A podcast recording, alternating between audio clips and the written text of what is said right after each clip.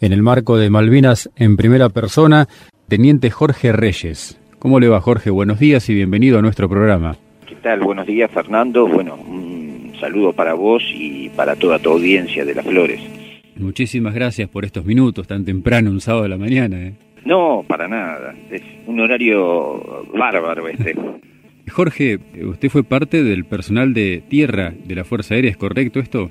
Claro, la Fuerza Aérea tiene como misión la que todos conocen, la de volar y en ese momento hacer la defensa de la soberanía, pero otra de las misiones que tenía también era de mantener operativo en Puerto Argentino un aeropuerto, la base aérea militar Malvinas. Exacto.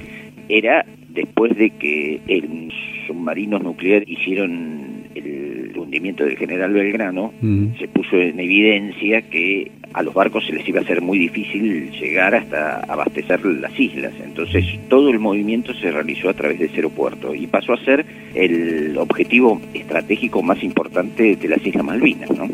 Seguramente. Jorge, hagamos un poco de historia. ¿Cómo llega, cómo se produce su llegada a la Fuerza Aérea?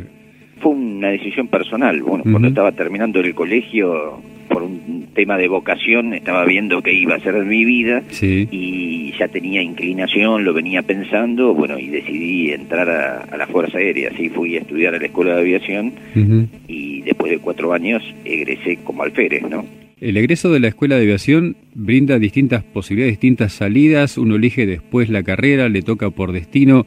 Uno elige en primer año hay distintas especialidades, ¿no? Bien la gran mayoría entra para ser piloto. En mi caso, yo tenía un problema de vista que me impedía. Eh, pues, tenía que ser una vista perfecta y yo tenía un poco de menos visión en un ojo, ¿no? Y dentro de las especialidades que, que daban, bueno, elegí la de artillería antiaérea. Bien. ¿Y su primer destino cuál fue después de la escuela? Mi primer destino fue Tandil, que era en ese momento el asiento de la artillería antiaérea. Bien. ¿Año? Eso fue en el año 78, cuando estábamos en pleno conflicto con Chile. Claro. Ese año habíamos egresado un poco antes para poder llegar a las unidades, hacer un curso y desplegar. Ahí me tocó desplegar a Río Gallegos. ¿Y el año 82 dónde lo encuentra? ¿Todavía en Tandil o había cambiado su destino, Jorge? A fin del año 81, la artillería antiaérea que estaba en Tandil la trasladan a la base de Mar del Plata, porque habían llegado ya unos años antes los Dagger a la base de Tandil. Claro. Y eso hace necesario que la Fuerza Aérea haga un traslado de todo lo que era el componente de artillería antiaérea, la escuela de artillería y las distintas baterías que había a la base de Mar del Plata, ¿no? Que fue el destino en el cual estábamos cuando comenzó el conflicto de Malvinas en el 82, ¿no? ¿Cómo le llegó la información? ¿Había alguna previa o, lo sorprendió cuando se enteraron? La verdad que nos sorprendió totalmente. Yo era soltero en ese momento y estaba durmiendo en el casino dentro de la misma base. Y la verdad que no tenía ni idea. A la mañana cuando nos despertamos, ya nos despertamos con la noticia de que había sucedido la recuperación de las Islas Malvinas. Claro. O sea, fue una operación que se mantuvo en total secreto, ¿no? Era fundamental que fuera secreta. Sí, sí. Ya era teniente Jorge ahí. Ahí ya era teniente, sí, sí, sí. Y estaba destinado en una batería eh, 35 milímetros. Los cañones antiaéreos son cañones de tiro eh, rápido. el, avión pasa tan rápido, ataca a una velocidad de 900 kilómetros por hora y normalmente viene eh, tratando de no ser visto, para no ser detectado. Entonces, uno tiene 6 segundos a 7 segundos solamente de, posibilidad de poder tirar efectivamente.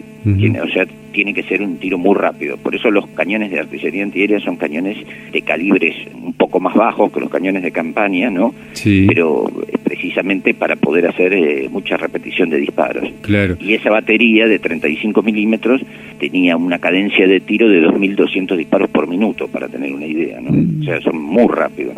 ¿Son los cañones Bitubo, los Oerlikon? Claro, los Oerlikon Bitubo, que el tiro se dirigía con una central de tiro que tiene un radar incorporado y una computadora.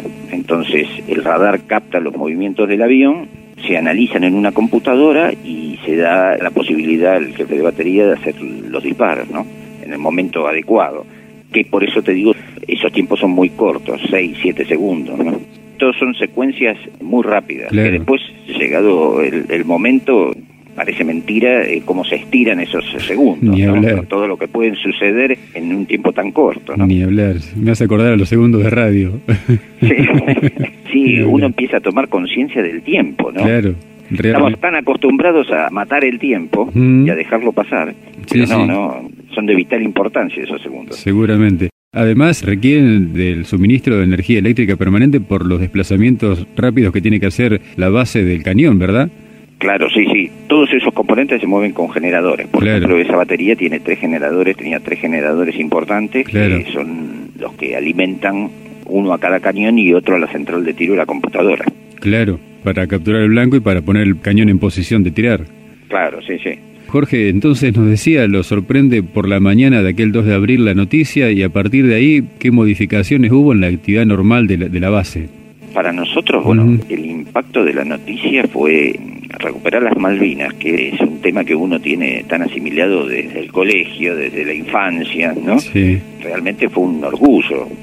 Ayer me preguntaban precisamente qué había sentido y demás, y yo sentí orgullo, y en el momento que me designaron para ir a Malvinas, sentí que era un afortunado. Seguramente. La movilización del personal de defensa antiaérea de la Fuerza Aérea, ¿a partir de cuándo se produce? ¿Cuándo le llega la notificación del traslado, imagino, eh, primero al sur del territorio y después ya el salto a Malvinas? Nosotros fuimos directos desde Mar del Plata a Malvinas. El 2 de abril fue viernes y mm, ese mismo fin de semana ya quedamos preparando las unidades, porque nos había llegado el mensaje de empezar a preparar las unidades para desplegar. Como precisamente había habido la experiencia de un conflicto en Chile, a partir de ese momento se hicieron muchos ejercicios operativos de entrenamiento, de despliegue a distintas unidades, de todos los componentes, inclusive el nuestro, el de artillería antiaérea. Y así estaban preparados los aviones para desplegar, eh, los distintos aviones, las distintas unidades, los radares o sea, todos estábamos muy entrenados en esa tarea de preparar los equipos, cargarnos en un avión y salir y ponerse rápidamente en operaciones en otro lugar. Claro. Y mm, era un ejercicio constante, se hacían todos los años distintos operativos donde participaba toda la Fuerza Aérea, que se dividía en dos componentes, y se hacía un ejercicio de práctica. Y eso nos mantenía, la verdad que muy entrenados. Entonces a mí me toca desplegar el 5 de abril.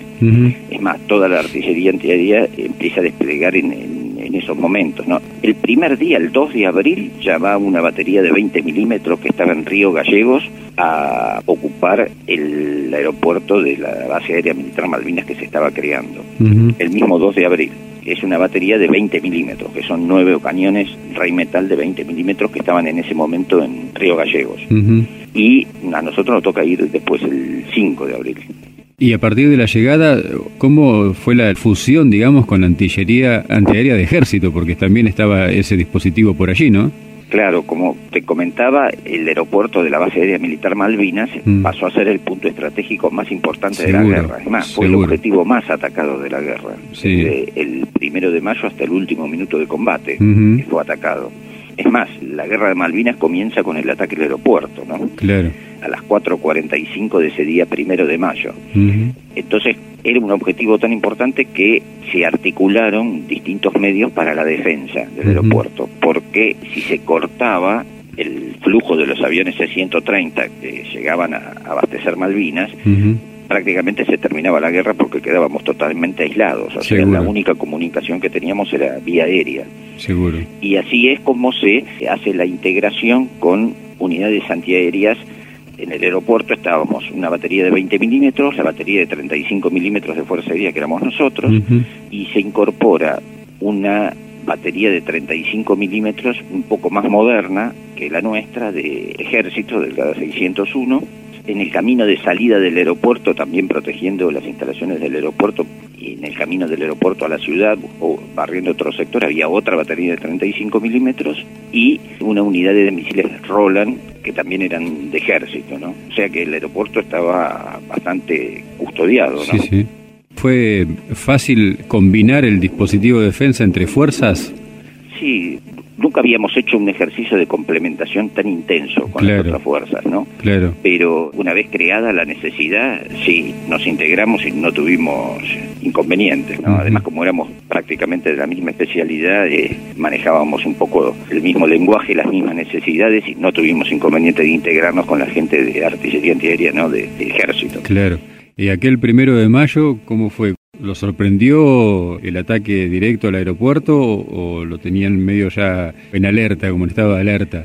Estábamos en alerta ya desde tres o cuatro días antes a la inminencia de cualquier ataque. Sabíamos que los ingleses ya estaban, todos los movimientos que habían hecho, y que los ingleses ya estaban ahí, a tiro del aeropuerto, ¿no? Uno puede estar preparado para cualquier ejercicio, estar muy entrenado, haber hecho cualquier práctica, pero la sensación de entrar al combate es totalmente distinta, ¿no? Ese primero de mayo a las 4.45 el aeropuerto fue atacado por un avión Vulcan que tiró 21 bombas de mil libras sobre el aeropuerto y realmente en ese momento todavía era de noche para nosotros fue una sorpresa total. Yo me acuerdo que me temblaban las piernas en ese momento, porque un terremoto, porque se venía el fin del mundo.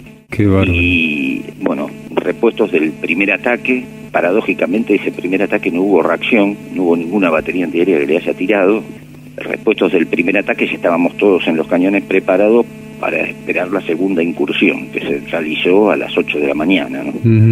A las 8 de la mañana atacaron nueve aviones, divididos 5 y 4, Sea Harrier, uno con bombas para destruir la pista y otro con también bombas y cañones para las unidades antiaéreas.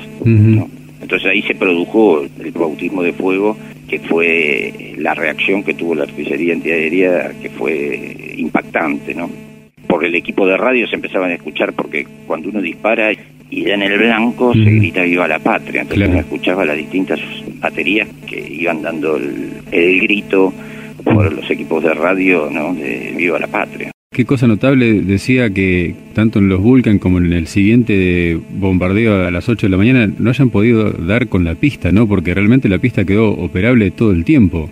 Paradójicamente, el primer ataque, el de las 4.45, el del Vulcan, fue el único que pegó con una bomba en mm. un sector de la pista, un poco hacia el borde, o sea, penalizaba la mitad del ancho de la pista, la otra mitad quedaba libre, y produjo un cráter que, bueno, rápidamente eh, se trabajó para taparlo, pero bueno, penalizaba la mitad del ancho de la pista, ¿no? Pero fue el único impacto que pudieron hacer directo sobre la pista. Claro. Igualmente, conscientes de la importancia que tenía defender ese sector de hormigón, que era la pista, que la pista tenía 30 metros de ancho por 1100 metros de largo. Era una pista corta, pero era vital. Claro. Entonces, por la importancia que tenía cada ataque, a nosotros nos pasaban el radar que estaba en Malvinas, operado por el grupo de vigilancia también de la Fuerza Aérea, tuvo una particularidad, fue muy preciso ese radar. Tenía, por la situación donde estaba ubicado y por las condiciones del terreno, ¿no? Y, en la ubicación que tenía en la vista sobre el mar, fue muy preciso en las alarmas. Entonces, de ahí venía la alarma cada vez que se acercaban los aviones con una efectividad eh, muy precisa. Entonces eso nos permitía correr a los cañones, poner en marcha y estar listos para cuando llegaran. Claro. En ese segundo ataque que nos decía que fue el bautismo de fuego para ustedes, ¿su batería tuvo algún derribo? Mi batería, la de 35 milímetros, no, tuvo la de 20 milímetros y una batería de ejército también dice haber derribado un Sea En, en, el momento nosotros contabilizábamos dos derribos y dos aviones con averías. Uno trata de ponerse en, la piel, es imposible, ¿no? Pero trata de situarse en el momento, la adrenalina de tener el blanco capturado y del momento de disparar, ¿no? las sensaciones deben ser tremendas, ¿no? Sí, sí realmente uno casi no piensa, lo hace instintivamente, ¿no? Además está viendo los efectos del bombardeo y es un momento que uno lo tiene que ir pasando. Con el correr de los días nos fuimos, yo te diría que el, hombre es increíble la capacidad de adaptarse que tiene a las distintas situaciones. Entonces, a medida que fue pasando, ese fue el shock inicial, como cuando uno se tira la pileta, pero a partir de ahí nos fuimos adaptando cada vez más y las reacciones eran cada vez más instintivas y más naturales, ¿no? Porque uno, aparte de estar atacando, es blanco también. Claro, sí, sí. Además hay todo un tema, lo que, lo que pasa por la mente de uno es el tema de responsabilidad. Claro. muchos pilotos después nos comentaban que ellos sentían la responsabilidad de llegar a atacar a la flota porque sabían que nos estaban presionando los que estaban en, la isla y que no teníamos otra defensa que el ataque de ellos. Y ellos lo vivían como un tema de responsabilidad, ¿no? El poder llegar y atacar a la flota con todas las desventajas técnicas que tenían, ¿no? Y así fue el daño que le hicieron. Sí, sí. Y a nosotros nos pasaba exactamente lo mismo. Cada vez que había un Hércules aterrizado en el aeropuerto, descargando o cargando, estábamos todos, decíamos, si les, llega un ataque de Sea y le llegan a pegar, los ingleses detectaban esos movimientos, sí, claro. lo más que querían era tratar de neutralizar eh, la operación aérea. Mm. Pero para nosotros una responsabilidad de que no podía pasar. Entonces, si estábamos alerta normalmente, estábamos el doble, ¿no? Para que no sucediera. Se cuenta y así se pudo operar hasta el último minuto del combate, el aeropuerto estuvo operativo. Totalmente, y eso fue sin duda mérito del dispositivo de defensa del que usted fue parte. Fue mérito de la reacción de todo el componente de artillería antiaérea que estaba destinado en esa base. Seguramente, se dice que después de aquel ataque del primero de mayo, los aviones ingleses no volaban mucho más alto, hacían en todo caso tareas de, de reconocimiento, pero no se acercaban para quedar en distancia de blanco. Claro, sí. El día primero de mayo es un día larguísimo para mm. analizar de todo lo que sucedió desde las 4.45 hasta terminar a la noche con el cañoneo naval sobre la base. Y yo creo que es el momento en que los ingleses se dan cuenta que la idea que ellos traían sobre lo que iba a ser la operación militar sobre Malvinas no se va a poder desarrollar como la traían. Mm. La estrategia fue terminar en un solo día de combate, ¿no? Se produzca una rendición y volver a recuperar eh, para ellos las Islas Malvinas, pero se encontraron una defensa tan fuerte, no solo de la artillería antiaérea, sino que después, sobre el mediodía, destacaron tres buques que empezaron a cañonar el aeropuerto. Mm. Y sobre esos tres buques se pasó la alarma y ahí comienza el bautismo de fuego de la Fuerza Aérea, porque llega la primera escuadrilla, la escuadrilla Torno, que era de aviones Dagger, y atacan esos tres buques, produciéndole, nosotros vimos desde la costa, vimos el impacto sobre uno y sobre dos, un impacto bastante importante sobre un destructor y cómo le pegaban a otra fragata de los tres. En ese momento ellos estaban intentando una operación de desembarco cerca de donde estábamos nosotros, que nosotros veíamos un movimiento de helicópteros y cómo bajaban componentes tuvieron que abortar eso, volvieron con los helicópteros a los barcos y se volvieron al mar. Y a la noche mandaron dos buques a tirar sobre el aeropuerto, ¿no? Y estuvieron toda la noche tirando sobre el aeropuerto. A partir de ahí se repliega la flota. La flota, para tener una idea, las islas están entre 500 y 700 kilómetros del continente. Sí. Y la flota se ubicaba más al este, tratando de alejarse del alcance de los aviones, ¿no?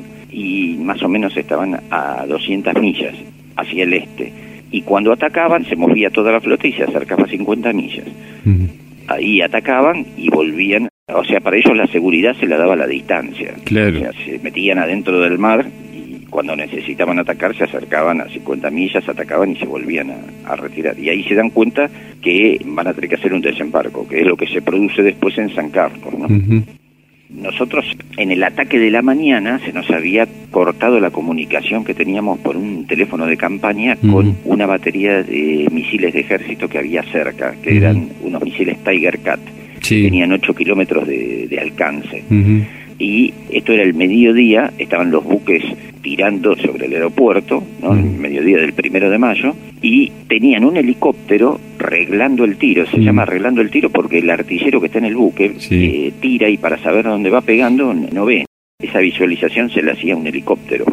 Y ese helicóptero quedaba volando, pero fuera del alcance de las armas nuestras. Pero por, eh, nosotros habíamos detectado por el radar que se había acercado y que estaba dentro de distancia de tiro de estos misiles. Y había que avisarles si no teníamos teléfono. Entonces el jefe de batería me pide que vaya a avisarle a esta unidad que estaba a 200 metros de donde estaba yo. Me voy corriendo a avisarle al jefe de batería para que le tire, que está en distancia de tiro. Y en ese momento veo el ataque de los aviones mm. de la escuadrilla Torno que venían rasante y pude ver perfectamente cómo fue los últimos segundos en el ataque a los barcos. ¿no? Qué bárbaro, era un espectador de privilegio. Sí, circunstancialmente, pero sí, la verdad. Qué bárbaro. Los días sucesivos, después del primero de mayo, ¿cómo siguieron? ¿Tuvieron más incursiones o no? Recién lo decíamos que por ahí no, no, se acercaban a distancia de blancos los aviones ingleses. ¿Cómo fue el, desarrollo a partir del primero de mayo, Jorge? Por un tiempo no se volvieron a hacer ataques rasantes sobre el aeropuerto. O sea, una vez que comprobaron cómo era el dispositivo antiaéreo, e-, ellos igualmente después de cada ataque sacaban fotos, ¿no? Claro. Mandaban un avión en altura que hacía fotografía y tenían un relevamiento no solo de nuestras posiciones, eso después nos obligó a ir cambiando de posiciones también, no solo de las posiciones que tenía la artillería antiaérea, sino de los impactos que ellos iban haciendo, si tocaban el objetivo o no. Entonces ellos se encontraban en que tenían que tratar de destruir el objetivo, que era la pista, que era el nervio del, del objetivo, pero ya rasante se les impedía, porque incluso venir volando desde el mar, uno no tiene mucha cubierta para venir escondiéndose, ¿no? Estaban un poco expuestos. Entonces intentan lo que es un ataque en altura, o sea, venir en altura, lanzar las bombas, eso es lo que hace que les daba seguridad porque quedaban fuera del alcance de la artillería antiaérea, pero hacía que el ataque fuera más impreciso. Claro. ya era más difícil hacer puntería y pegar a tanta distancia como tiraban ellos. Seguro. Y cada tanto se aventuraban en un ataque rasante, ¿no? Sobre todo para las piezas de artillería. Y los días finales del conflicto, ya con el personal de tierra que había desembarcado oportunamente en San Carlos, el cerco a Puerto Argentino, ¿cambió en algo el día a día de ustedes, el minuto a minuto de ustedes? Por ahí sabemos que alguna batería antiaérea tuvo que oficiar en todo caso como batería terrestre con puntería directa prácticamente. ¿Fue el caso de ustedes también? En el caso nuestro en el aeropuerto no, eso fue en la base de Darwin. En Malvinas había dos bases, estaba la base aérea militar Malvinas en Puerto Argentino, que tenía una pista de hormigón, y la base en Darwin, que es a 70 kilómetros sobre el estrecho de San Carlos, había una pista de tierra, y desde ahí operaban también aviones Pucará. Operaban de las dos bases los aviones Pucará. Pero en esa pista de tierra ya no podía aterrizar un Hércules, había helicópteros y aviones Pucará cuando empieza el desembarco, lo primero que atacan y hacen caer es la base de Darwin, que ahí es donde ponen los cañones antiaéreos en tiro terrestre para tratar de frenar el ataque. Después se organizan los ingleses y comienzan la marcha hacia Puerto Argentino. Empiezan a hacer un acercamiento y un cerco empiezan a llegar a partir del 7 de junio hasta el 14 de junio, que fue el combate final. ¿Cómo fueron los minutos finales, las horas finales allí en su sector, Jorge? Y las horas finales fueron realmente dramáticas, ¿no? Porque uno iba viendo el avance permanente, cómo estaba hecho el dispositivo defensivo en unos cordones montañosos que mm. integraban el Monte London, Monte Kent, dos hermanas, y ya el, el avance de ellos se hacía incontenible, ¿no? Un poco la defensa terrestre estaba basada en la defensa de Puerto Argentino, que era la capital política. Claro. Nosotros, por el dispositivo que se había armado, el arma estratégica que tenía la artillería, ya de campaña, era el cañón de 155 milímetros, pero había pocos en Malvinas. Y un poco se contuvo el avance inglés mientras pudieron operar esos cañones. Ya ellos fueron acumulando fuerzas y cuando ya se acabó la munición, prácticamente determinó el fin del cerco defensivo, ¿no? Porque ahí quedó todo el frente al alcance de la artillería de los ingleses. ¿Y el momento de la capitulación cómo les llega a ustedes? Nosotros estábamos en el aeropuerto con nuestro componente y se ordena un alto el fuego. En ese momento, cuando se ordena el alto el fuego, dejamos de tirar y quedamos a la expectativa y cuando se empieza a negociar llega un momento que nos dan la orden bueno de apagar los equipos y dejar los equipos. Nuestro jefe de escuadrón el mayor mayorano nos da la orden bueno de inutilizar los equipos porque ya evidentemente no los podíamos dejar operativos para que los usen ellos claro. bueno y esperar en nuestras posiciones. Y a partir de ahí empezaron a llegar las tropas inglesas que fueron tomando posesión. Claro ¿Quién es el soldado Víctor Rena, Jorge? el, soldado Víctor Rena es un soldado de, ejército del RI 25, ellos estaban con Seneldín. Sí y nos brindaban a nosotros la cobertura sobre los ataques terrestres si había algún intento de desembarco sobre las costas del aeropuerto. Entonces, para la defensa terrestre estaba desplegado el Regimiento 25 con Seneldín, que Seneldín mismo estaba en el aeropuerto.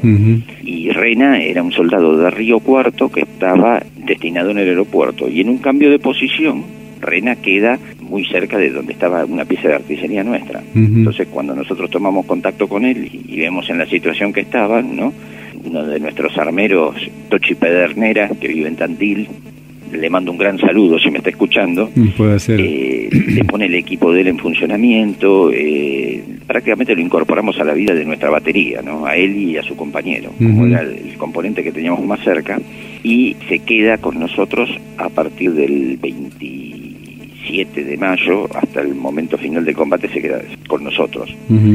Es interesante también porque uno está acostumbrado a escuchar la diferencia de lo que había con los soldados, que los soldados la pasaban mal, que había abuso, etcétera, pero hay mucho de propaganda y de tratar de desprestigiar lo que es la causa de Malvinas, que es una causa tan noble, ¿no? Y que muestra una cara de la Argentina que no deberíamos olvidar nunca. En realidad puede haber que haya habido casos donde hubo abusos y hubo gente que no estuvo a la altura de lo que se estaba viviendo, pero el gran componente en general, lo que a mí me tocó ver y vivir, fue otra cosa, fue otro sentimiento. O sea, yo con los soldados que compartí, esos soldados estaban orgullosos como nosotros de estar haciendo lo que estaban haciendo. Y por eso muchas veces las cartas que ellos mandaban a sus familiares uno ve la nobleza de sentimiento que había el amor a la patria que no tiene nada que ver con la figura que a veces nos quieren desde los medios hacer pensar que había no tal cual tal cual. Sé que hay alguna situación de reencuentro muy especial con este soldado del ah, regimiento 25 Reina lo, asimilamos. Yo, es más, iba a buscar medias para los soldados de mi batería y traía medias para él y su compañero, Palacios, que también era de Río Cuarto. Eran dos que había. Comía con nosotros, estaba prácticamente asimilado. El 11 de junio comienza hasta el 14 de junio lo que es el combate final. Sí. Son 24 horas, ¿no? Permanente. En esa situación nos atacan, le pegan al lugar donde él tenía sus cosas, eh, le pega un misil que se prende fuego, también se prende fuego una parte de abastecimiento de nuestra batería, ¿no? O sea, estábamos en un intercambio permanente y él se queda sin fusil, sin cargadores, y esa tarde le dan la orden de preparar los equipos porque marchan a reforzar la primera línea que estaba cediendo. Entonces, desde nuestra batería lo equipamos, le dimos el fusil, los cargadores, el casco, y él decía, pero ¿cómo voy a ir con este casco que dice Fuerzas Aéreas si yo soy de ejército? Le digo, pero no te preocupes, en esta situación es lo mismo. Claro. Y bueno, se acerca y me dice, mire, usted se portó tan bien conmigo que le quiero hacer un regalo. ¿Qué regalo me querés hacer? Una estampita de la Virgen de Luján. Le digo, mm. mira, no, llévatela que vos la vas a necesitar eh, tanto como yo. Y me dice, no, tengo dos. Entonces le digo, bueno, mira, ponele acá atrás tu nombre, Víctor Rena, Río Cuarto, Córdoba. Bueno, nos dimos un abrazo y me la guardé. Y le digo, mira, cuando todo esto termine, voy a Río Cuarto y nos vamos a comer un asado. Sí, venga que mi hermana hace empanadas, enseguida vamos a hacer algún cabrito, un lechón. Sí, sí, cuando todo esto termine vamos y nos vamos a tomar un vino allá y nos vamos a comer ese asado. Bueno, y ahí nos despedimos y él se fue y yo me quedé en el aeropuerto. Cuando viene el combate final, termina el combate final y estamos todos prisioneros en el aeropuerto, nos pusieron a todos en el aeropuerto, lo empiezo a buscar. Y digo, bueno, va a ir a los lugares donde él conocía. Y lo busco, lo busco y no lo encontraba. Y encuentro al compañero del Palacio, y me dice, no, no, no lo busque más a Víctor porque una granada lo partió por la mitad. Mm. No, no me digas, sí. Entonces en la estampita puse caído en combate el 14 de junio. Y me la guardé, siempre de recuerdo y me quedé con esa idea. El tema es que, bueno, pasaron los años, pasaron casi 29 años, donde yo tenía esa idea de que este estaba muerto, y por los medios, por Facebook, por internet, un profesor de Caleta Olivia se dio cuenta de que yo no sabía que René estaba vivo. por los comentarios. Entonces tomó contacto con un soldado de Río Cuarto, con un excombatiente, que le dijo, no, sí, sí, sí, Rena vive. Entonces cuando le confirmó que estaba vivo, habló con Rena y nos puso en comunicación. Claro, cuando nos puso en comunicación, yo la verdad que me dio una alegría bárbara y no lo podía creer.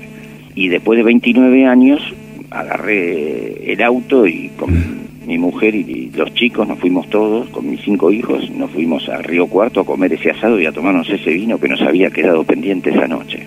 y hoy es una alegría saber que, bueno, Rena está con su familia, su hijo Germán, su esposa, son como unos familiares más, ¿no? Claro. Qué buena historia, qué buen final para esta historia, ¿no? Claro, sí, sí, la verdad que, bueno, son esas cosas de la guerra que a veces no se comentan o la gente no conoce y nos quieren dejar una idea totalmente distinta, ¿no? Que no es así. Lo mismo la actitud de los soldados, la valentía que yo vi en, en muchachos de 18 años, que eran hombres, no eran. Tengo un amigo acá en también excombatiente Toribio Encinas, soldado, que tenía en ese momento 18 años, en el combate final cae herido y cae herido un compañero de él. Él está medio desmayado y cuando se recupera se acerca arrastrándose y le dice, mirame la espalda porque creo que tengo una herida importante. Entonces se fija en la espalda y tiene una herida importante. Entonces le dice, bueno, mira, vamos a bajar hasta el puesto sanitario, trata de llevarlo, pero como él con la esquirla le había quebrado una pierna, se cae. Intentan dos veces y se caen. Entonces el compañero, el que estaba mal herido, le dice, mira, anda y salvate vos porque yo no tengo ya más futuro, me quedo acá. Y este Toribio le dice, mira, de esta salimos juntos o nos quedamos los dos juntos. Y se quedan los dos. Los del puesto sanitario los ven en esa situación, mm. que estaban heridos, se acercan y los rescatan. Y todos los 14 de junio desayunan juntos, mm. acá en Buenos Aires, a partir de ese día. Qué Increíble. Qué bárbaro. Y, eran soldados de 18 años, ¿no? La valentía, y uno la tiene que destacar porque esos soldados de 18 años estaban cumpliendo el servicio militar obligatorio y es un patrimonio del pueblo argentino, no podemos negarle, así es como estamos hechos, ¿no? Esa es la gente que nosotros nos cruzamos cuando salimos a trabajar, cuando nos cruzamos por la calle, cuando vamos a hacer un mandado, e, e, ese es el componente moral que tiene nuestra gente. Por más que nos hagan pensar en otra cosa, ¿no? O nos quieran desviar. Jorge, también lo sabemos, autor del libro Vinieron y les presentamos batalla. Claro, sí, bueno, todas estas experiencias las reflejé en un libro. Yo tenía un profesor de historia que cuando me vio que estaba en Malvinas, cuando se enteró, me mandó una carta y me dijo, mira, Jorge, anotá todo lo que veas, porque todos esos detalles, que te parezcan sonsos, después tienen mucho valor. Y le hice caso, o sea, tenía una libretita y pasaba un ataque y decía, vinieron tres aviones de tal lugar, tiran tantas bombas, tantas explotaron, otra quedó tirada en tal lugar, en otra después puse comimos guiso de esto, había viento, llovía, hoy había sol, o sea, iba poniendo día por día haciéndole caso a todos los detalles de lo que había pasado. Y bueno, cuando terminó el conflicto lo guardé, pasaron varios años hasta que pude volver a leer esas cosas. Claro. Y bueno, después de 18 años me puse a escribir el libro. Malvinas vinieron y le presentamos batalla, que un poco muestra todo el, lo que fue la acción de la artillería antiaérea en la defensa del aeropuerto, que está llena de detalles y de anécdotas. Seguro, nos gustaría tenerlo. Te lo voy a mandar. Bueno, con mucho gusto. Retomamos un poquito la vuelta al continente, ¿cómo fue Jorge, teniendo en cuenta que usted era oficial? ¿Cómo fue el trato siendo prisionero? ¿Cómo fue el regreso al continente? Nosotros quedamos prisioneros los primeros días en el aeropuerto, toda la gente que estaba en Malvinas, todo el componente de ejército, fuerza aérea, marina, que estaba en las islas, quedamos todos prisioneros en el aeropuerto. Y a partir de ahí, ellos lo primero que hicieron fue pedir que se desaloje el hospital porque lo necesitaban para los heridos de ellos. Entonces, lo primero que se evacuaron fueron los heridos argentinos al buque hospital, vaciar el hospital, lo ocuparon ellos y nosotros quedamos en el aeropuerto. A partir de ahí nos empezaron a llevar en tandas a unas barracas que había cerca del puerto, de Puerto Argentino, y mm, entraríamos 700 en, cada, en por tandas íbamos a la, barraca esa. Y ellos ahí fueron determinando un grupo para que quedara, porque mientras tanto no se declaraba el cese de las hostilidades. Entonces, ellos se iban resguardando dejando prisioneros, que después los llevaron a San Carlos, dejaron un, grupo de prisioneros. Y el resto nos hicieron embarcar, ahí, a, mí me tocó embarcar en el almirante Irizar. Y de ahí volví a Ushuaia, de Ushuaia a Palomar, y de Palomar a mi base de Mar del Plata nuevamente. Que eso fue ya el 21 de junio. Y ahí, bueno, retomar un poco la vida. En el momento uno no tenía conciencia de lo que había pasado, había pasado todo tan rápido que, es más, parecía una película, pero no tenía conciencia de lo que uno había pasado. Ahí un poco también viene la mentalidad del, del excombatiente que no la conocíamos, que fue una experiencia distinta. Claro. Y volver a, retomar el ritmo. Yo estaba a punto de, casarme en ese momento, así que retomé los planes de casarme y, y al mes que volví me casé. En todos los sitios donde uno busca sus referencias aparece como teniente Jorge Reyes. Fue el grado que tenía en Malvinas. ¿Siguió en la fuerza hasta la situación de retiro normal o se retiró antes, Jorge? No, yo me fui en el año 86. Ajá. O sea, estuve cuatro años más, era primer teniente y ahí ya me fui agradecerle infinitamente por estos minutos, darle sobre el final de la charla el tiempo para que usted diga lo que tenga ganas de decir. Yo agradecidísimo, siempre tratamos de poner en valor lo vivido por los protagonistas y que lo cuenten ellos. Te agradezco mucho, Fernando, a vos por la inquietud, también al amigo Raúl Sigampa que nos puso en comunicación, ¿no?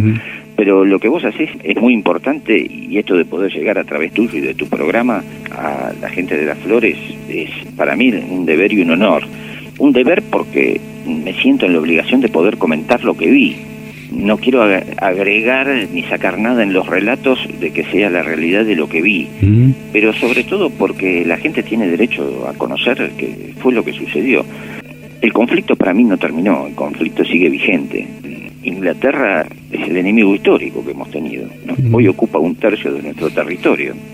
Yo no puedo pensar que el conflicto eh, terminó. La llaga esa sigue abierta porque los objetivos de ellos sobre nosotros siguen siendo exactamente los mismos que tenían en las invasiones inglesas ¿no? y que tuvieron en Malvinas. Pero Malvinas mostró una cara de la Argentina que está olvidada y que, como te decía, muchas veces tratan de que no recordemos y a nosotros si no nos une Malvinas como nación, no nos une nada, porque fue lo que nos unió y el sentimiento que había en ese momento. Si yo le pregunto a la gente de las flores si se acuerda que fue de su vida cuando se enteraron que el 2 de abril se habían recuperado las Malvinas, no van a tener otro sentimiento que el mismo que teníamos nosotros, los que nos tocó ir allá. Y ese es un factor de unión muy importante, que muestran una cara de la patria que nosotros no tenemos que olvidar, ¿no? Y que tenemos que custodiar y mantener. Y eso es patrimonio del pueblo, ¿no?